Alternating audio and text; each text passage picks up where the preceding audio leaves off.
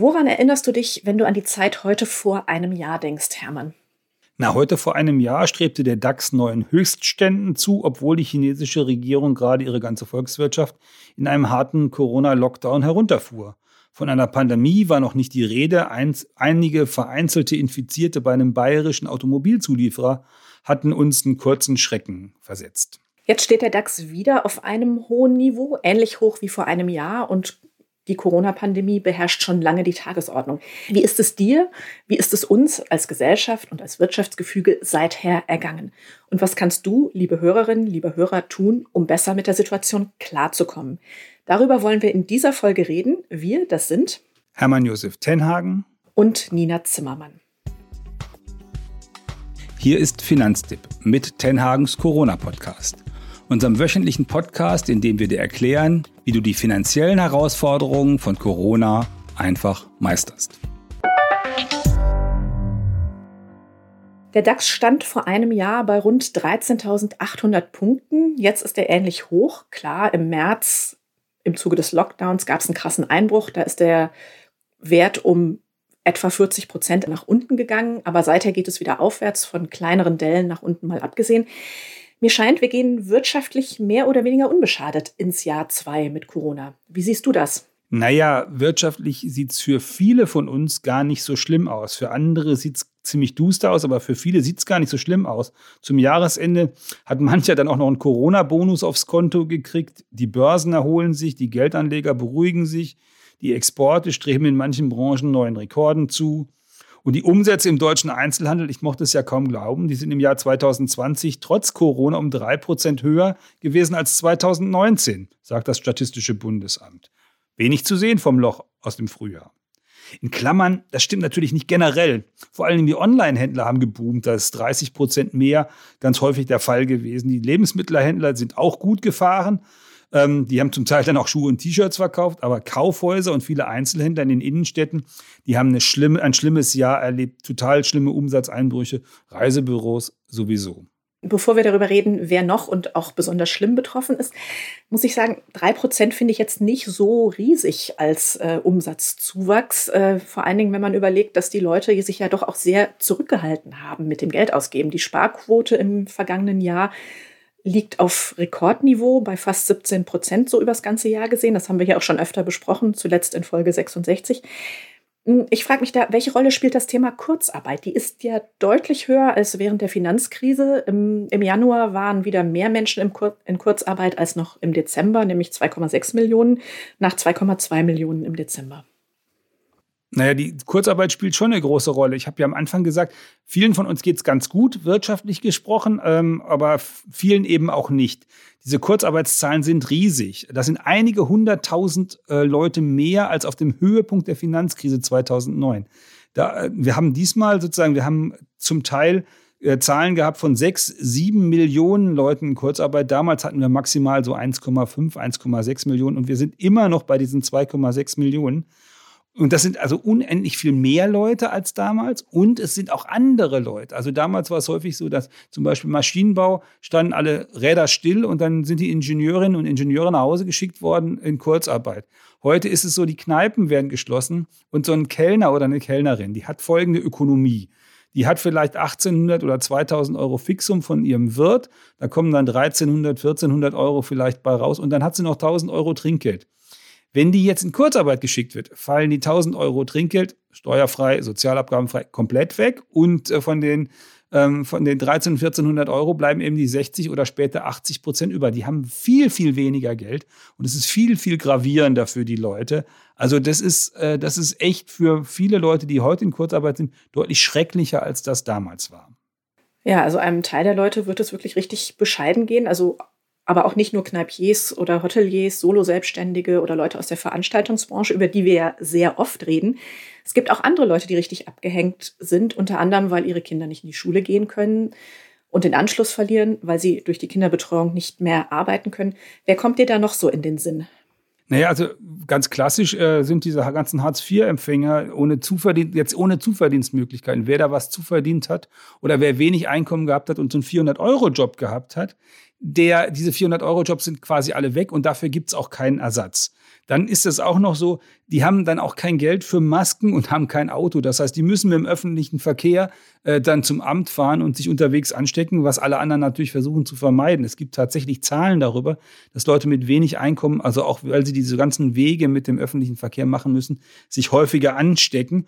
Und bei den 400-Euro-Jobs, die weggefallen sind, da sind auch ganz viele Studierende dabei. Also da, für die, für viele Studierende war so ein 400-Euro-Job ja das gewollte Zubrot, um über die Runden zu kommen. Und das Studentenwerk hat dann vor einigen Monaten gesagt, also wir haben ja so, so einen Plan, wir haben auch Geld, was wir Leuten geben, aber wir geben das nicht Geld Leuten, die schon vorher schlecht drauf waren. Und dann sagt das Studentenwerk selber, ein Drittel oder bis 40 Prozent der Menschen kriegen bei uns jetzt kein Geld, keine zusätzliche Förderung wegen Corona, weil die schon vorher so schlecht finanziell dastanden, dass wir gar nicht auf den Gedanken gekommen wären, die jetzt zu fördern, weil es ist ja gar nicht wegen Corona. Und wenn du das alles zusammenguckst, dann gibt es dann am Ende, sagt wieder das Statistische Bundesamt, die sind ja echt neutral mit ihren Zahlen, 3,1 Millionen Erwerbstätige, die von Armut bedroht sind in Deutschland. Das sind die aktuellen Zahlen jetzt aus dem Februar. Das finde ich ist ein ziemlich erschreckender Wert. Und deshalb wollen wir hier an der Stelle erläutern, welche Möglichkeiten es gibt, sich Unterstützung zu holen. Also wenn es dir, liebe Hörerinnen, lieber Hörer, so bescheiden geht, dass du überhaupt nicht mehr weißt, wie du über die Runden kommen sollst. Ähm, vorige Woche hat die Große Koalition ja einige Dinge beschlossen. Die müssen zum Teil noch den, durch den Bundesrat und den Bundestag. Andere Möglichkeiten gibt es aber schon jetzt und schon länger. Wenn du, liebe Hörerinnen, liebe Hörer, einer von denjenigen bist, die dringend, dringend Unterstützung brauchen, wo kannst du die bekommen? Also ganz wichtig, wenn du knapp bei Kasse bist, solltest du prüfen, ob du Anspruch auf Wohngeld hast. Also wir machen ja diese Podcasts, damit euch geholfen wird, nicht, damit dir geholfen wird, nicht irgendwie sozusagen, weil wir nochmal aufschreiben wollen, wie schlimm das alles ist, sondern es geht hier ganz um konkrete Hilfe. Also Wohngeld, den Anspruch solltest du prüfen.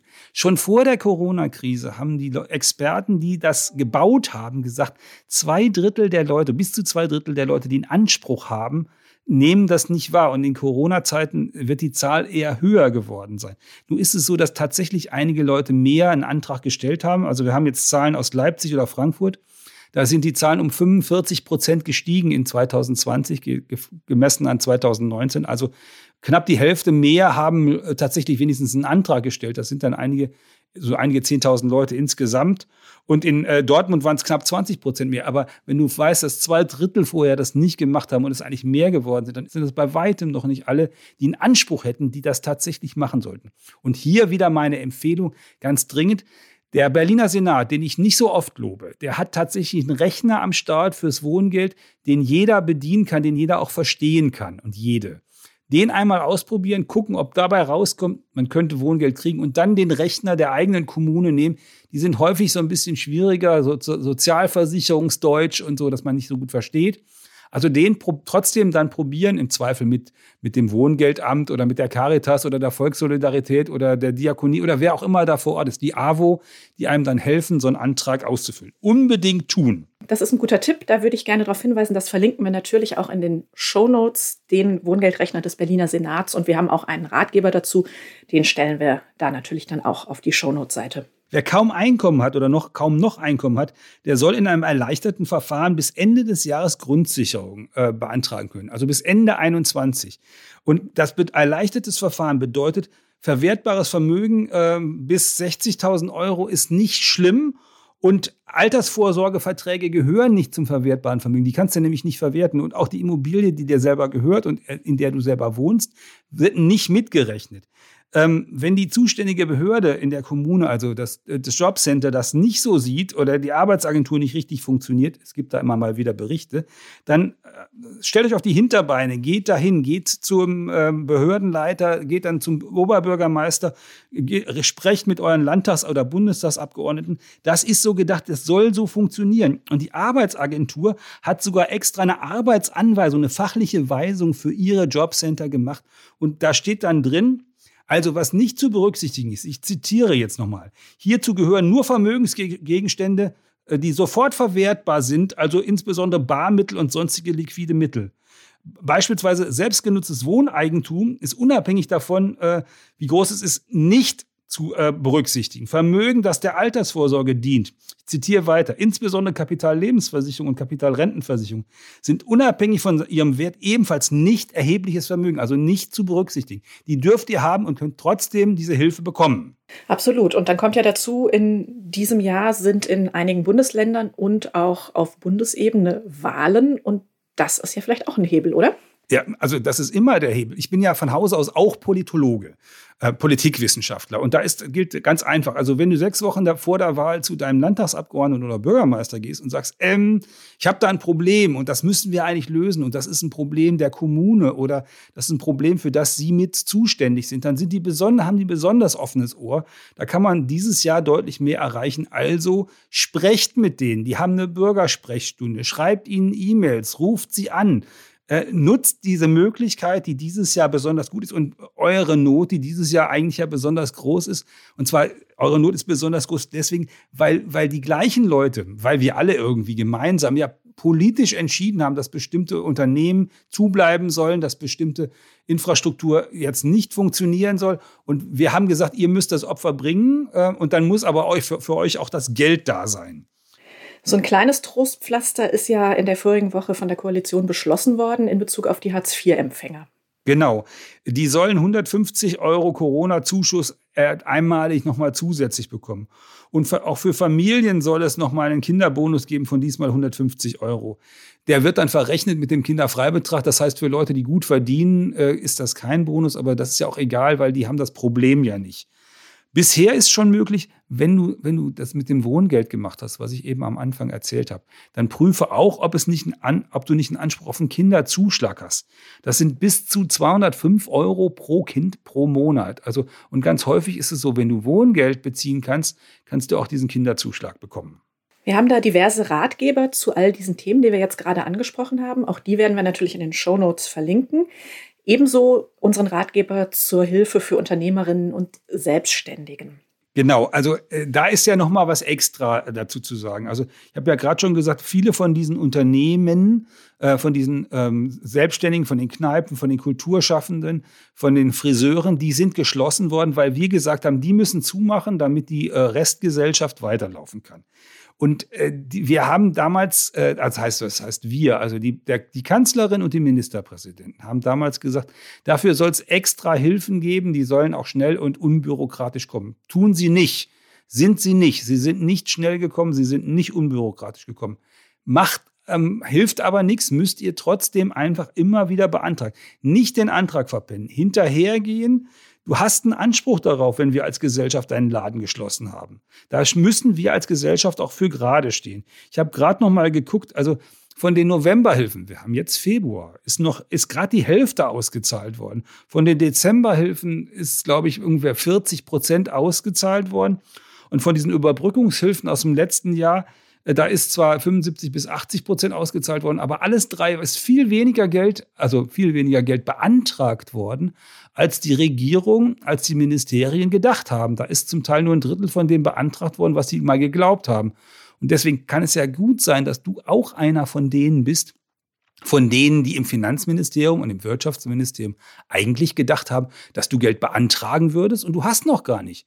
Prüf das nochmal, tu das im Zweifel, weil das ist ja geschenktes Geld, das dir helfen soll, dein Unternehmen weiterzuführen, weiter arbeiten zu können und am Ende des Tages äh, uns hinterher auch irgendwann wieder Steuern zahlen zu können. Ganz genau. Also da dürfte noch einiges zu holen sein. Über das Thema haben wir tatsächlich auch schon in früheren Folgen gesprochen. Auch die packe ich in die Shownotes mit rein.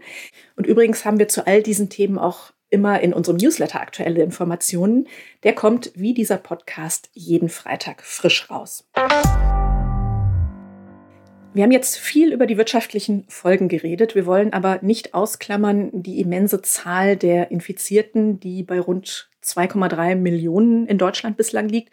Und die hohe Zahl derjenigen Menschen, die an oder mit dem Virus gestorben sind, das sind im Moment rund 63.000. Und dann ist da ja auch immer noch die Sorge vor den Mutationen des Virus, auch wenn aktuell die Infektionszahlen zurückgehen und die Impfungen laufen.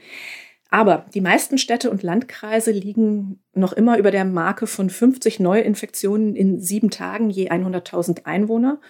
und damit auch entfernt von der Zahl 35, die die Bundeskanzlerin und die Ministerpräsidenten in dieser Woche als neue Zielmarke ausgegeben haben. Die 50 galt bislang als magische Grenze für die Gesundheitsämter, um die Kontakte nachzuverfolgen und Infektionsketten zu unterbrechen. Ja, warum haben die Bundeskanzlerin und die Länderregierungschefs sich diese Woche jetzt auf die Marke 35 so versteift? Naja, also die, die 50, die ist im vergangenen Frühjahr, im späten Frühjahr äh, eigentlich als Alarmgrenze nach oben entstanden. Ab dem Wert mussten die Behörden Beschränkungen ergreifen. Es gab da diesen äh, Landkreis Reda Wiedenbrück mit dem, äh, mit dem Schlachthof da von Tönnies und wir haben da auch darüber berichtet in einer unserer Podcast-Folgen Nummer 35 dass äh, sozusagen die Leute da aus dem Landkreis nicht mehr raus sollten, die durften nicht verreisen, in Hotels wurden die nicht akzeptiert. Das war eigentlich eine Alarmgrenze nach oben und äh, keine Grenze nach unten. Und im Sommer waren wir ja tatsächlich so weit, dass wir ähm, Infektionszahlen von 300 am Tag hatten. Und wenn wir jetzt die 50 als Grundlage nehmen, dann sind das eher 6000 am Tag bundesweit. Und das heißt, statt einem pro Gesundheitsamt, weil wir haben drei bis 400 Gesundheitsämter in der Republik, sind das dann äh, am Tag ungefähr hm, 15 bis 20 pro Gesundheitsamt. Und äh, ob die das schaffen, ob die da nicht mit überfordert sind, das ist schon eine große Frage. Wahrscheinlich ist die 50 einfach zu hoch, wenn die das nachverfolgen sollen. Und deswegen haben sie jetzt erstmal 35 gesagt. Das ist ja schon mal ein bisschen niedriger. Das ist so ein bisschen Kuhhandel wahrscheinlich auch.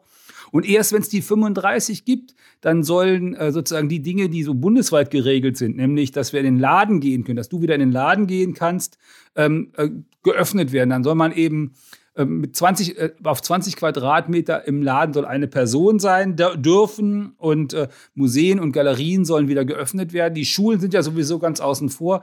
Da haben die Ministerpräsidenten gesagt, ist ihr Bier, ist ja Kultushoheit. Mal gucken. Ja, Hauptziel dürfte natürlich wirklich sein, die Kontaktverfolgung äh, möglichst sicher zu ermöglichen und die Infektionsketten ähm, zu durchbrechen. Und nur dann, wenn das gelingt, kann der Lockdown auch äh, gelockert werden. Genau. Also das sind ja zwei, zwei Aspekte, die die Ministerpräsidenten, wo sie sich darauf versteifen und die Kanzlerin. Einmal sagen sie, wir haben jetzt eine vernünftige IT, eine Software am Start. Und dann haben sie schon am 19. Januar gesagt, wir brauchen IT und genug Manpower. Und im Zweifel, liebe Gesundheitsämter, ist doch Semesterferien. Heuert einen Haufen Studenten, mit denen ihr das mit der Nachverfolgung in den kommenden Wochen auch vernünftig auf die Reihe kriegt. Studentinnen und Studenten hier, helft den Gesundheitsämtern. Ja, die Krux scheint aber tatsächlich weiterhin die Software zu sein. Also ähm, die Wirtschaftswoche hat bei einer Anfrage beim Bundesgesundheitsministerium erfahren, dass gerade mal so um die 150 der knapp 400 äh, Ämter in Deutschland diese Software, die SORMAS heißt, installiert haben.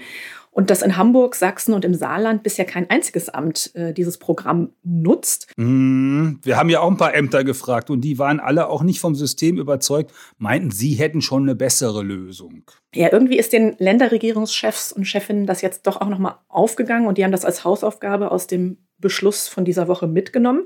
Denn darin heißt es ganz interessanterweise, ich zitiere das mal, die Länder werden durch entsprechende Vorgaben sicherstellen, dass künftig alle Gesundheitsämter SORMAS und eine weitere Software nutzen. Der Bund wird die dafür erforderlichen technischen Ressourcen bereitstellen. Bis Ende Februar soll SORMAS in allen Gesundheitsämtern installiert werden. Ich frage mich ja, wenn das bisher so langsam ging, warum sollte es jetzt schneller gehen und was können da zusätzlich angeheuerte Kräfte, Studierende, wer auch immer, bei solchen Lücken eigentlich ausrichten? Naja, also das eine ist, äh, funktioniert die Software tatsächlich, kann man die an den Start bringen. Das andere ist aber auch natürlich der politische Wille. Und nicht der politische Wille von Ministerpräsidenten, sondern in den Gesundheitsämtern, in den Kommunen, dass die das machen. Ganz ohne Detailkenntnis, nur mit dem Blick auf die Entwicklung aus dem Herbst. Ich habe da manchmal Zweifel, ob der dann so da ist, dass das wirklich mit Emphase gemacht wird. Und äh, vorsichtshalber nehmen die Ministerpräsidenten und die Kanzlerin uns ja alle nochmal in die Pflicht und sagen, äh, die Bürgerinnen und Bürger werden gebeten, im Fall einer Infektion vertrauensvoll mit den Gesundheitsämtern zu kooperieren. Die Gesundheitsämter könnten die Infektionsketten ja nur dann unterbrechen, wenn alle Kontaktpersonen genannt werden, damit die unverzüglich in Quarantäne gehen können und eine Testung erfolgen kann. Das mit dem unverzüglich war im Herbst jedenfalls oder im Winter ein Problem, weil ähm, unverzüglich war nur, wenn ich jemand angerufen habe, wenn ich infiziert war. Das haben Freunde von mir, die infiziert waren, gemacht. Die Ämter, die waren da sehr, sehr langsam und sehr hinterher. Und das, äh, das hat noch nicht funktioniert. Also das muss viel, viel besser werden. Wir wollen doch alle dass diese dritte Welle nicht kommt. Und wir wollen gerade vor dem Hintergrund dieser britischen Mutation oder auch der südafrikanischen eben nicht, dass diese dritte Welle kommt. Liebe Ämter, ihr müsst auch funktionieren. Nicht nur wir müssen das melden, sondern ihr müsst da auch funktionieren. Wir wollen alle wieder Freunde treffen, Familien treffen. Wir wollen ins Kino. Gerade diese Woche wäre normalerweise hier in Berlin die Berlinale gestartet. Und in früheren Jahren habe ich mir schon mal freigenommen, um an einem Tag in vier unterschiedlichen Kinovorstellungen zu sitzen. In vier Kinovorstellungen natürlich mit viermal unterschiedlichen Leuten.